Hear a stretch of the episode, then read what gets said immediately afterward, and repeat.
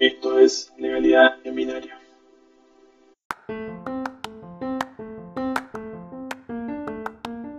Un delito informático es una acción ilegal que se produce empleando cualquier dispositivo electrónico. Una de las causas por las que se producen es porque los centros de procesamiento de datos son muy vulnerables debido a las grandes acumulaciones de información y a las facilidades de acceso que brindan. Esta situación se dificulta con el fenómeno de las redes sociales y en especial con Internet, ya que se multiplica la posibilidad de que ocurran estos delitos. Los datos son los activos más importantes de las empresas porque incluyen información sobre su pasado, presente y futuro, sobre sus productos, sus inversiones, sus clientes, etc. Es decir, todos los datos que giran alrededor de una empresa.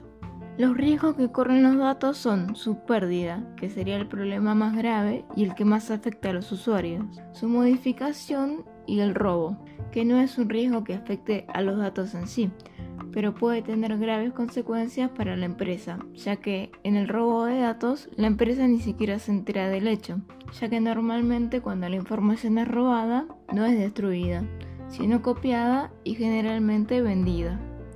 Algunos delitos informáticos que ocurren en las empresas son el robo de identidad, robo de datos, espionaje, robo de fondos bancarios, sabotajes, robo o eliminación intencional de la información y daños a medios de respaldo que son el seguro de vida de las empresas en caso de cualquier situación de riesgo. Los delitos de difícil detección son los de sabotaje interno, o sea, los que se dan dentro de las empresas y son producidos por las mismas personas que trabajan allí. Hay muchos empleados que se complotan en contra de sus compañías y de sus compañeros de trabajo.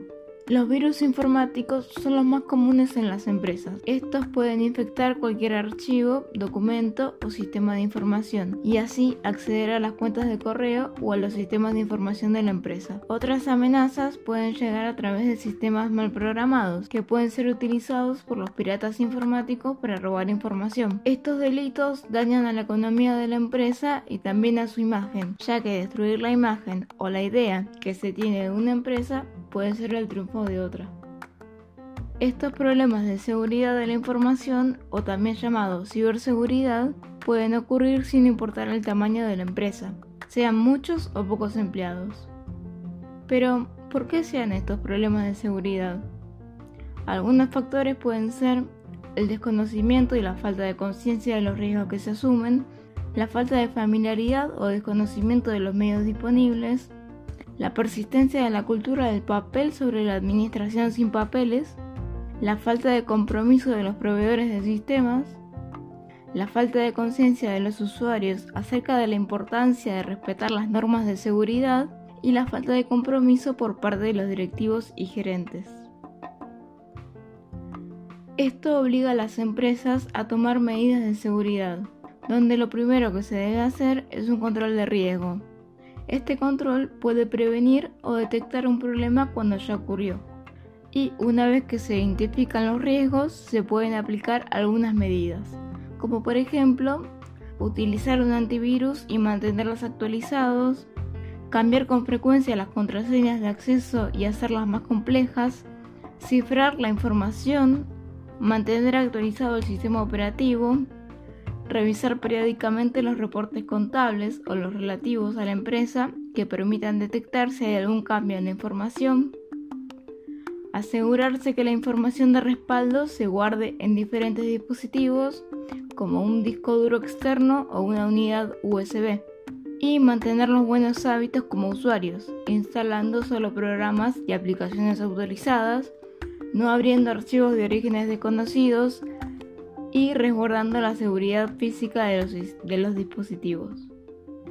Todos los miembros de la empresa tienen responsabilidad sobre el manejo consciente de la información, desde lo que se abre en el correo, lo que se navega en Internet y lo que instalamos y conectamos en nuestros equipos. Algunos factores para implementar dentro de una empresa pueden ser instrucción y entrenamiento adecuados de los miembros que tengan acceso a los sistemas, y conocer los riesgos asociados a cada puesto de trabajo. Una política de seguridad y actividades que reflejen sus objetivos. Una estrategia de seguridad que sea consecuente con la cultura de la empresa.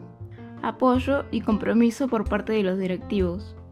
Entender los requerimientos de seguridad y la evaluación de riesgos. Buena comunicación entre directivos y empleados sobre temas de seguridad. Y evaluar el desempeño de la gestión de seguridad para que pueda mejorarse en el futuro.